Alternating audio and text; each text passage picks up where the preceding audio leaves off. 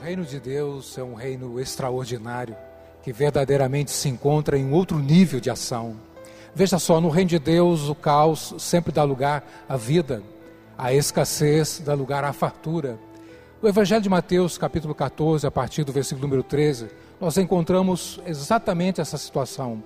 Uma situação onde os discípulos estão preocupados com a vida, preocupados com a multidão e com a escassez de pão para mais de 5 mil pessoas.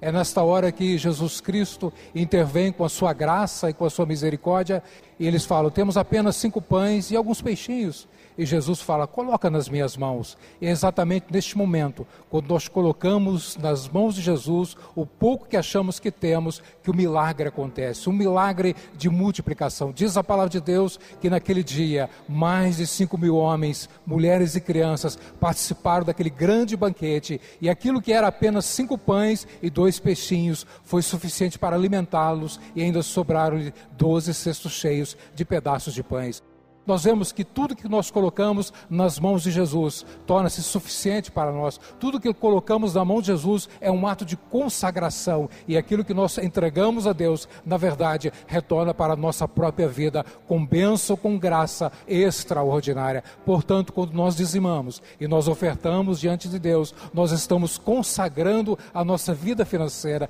e creia, será multiplicado, será abençoado, porque tudo que fazemos de coração para Deus retorna para a nossa própria vida. Portanto, convido você a investir no reino de Deus, a colocar a sua confiança em Deus e crer que, mesmo em meio a tempos difíceis, o milagre de Deus alcançará a sua vida, a tua casa e a tua família.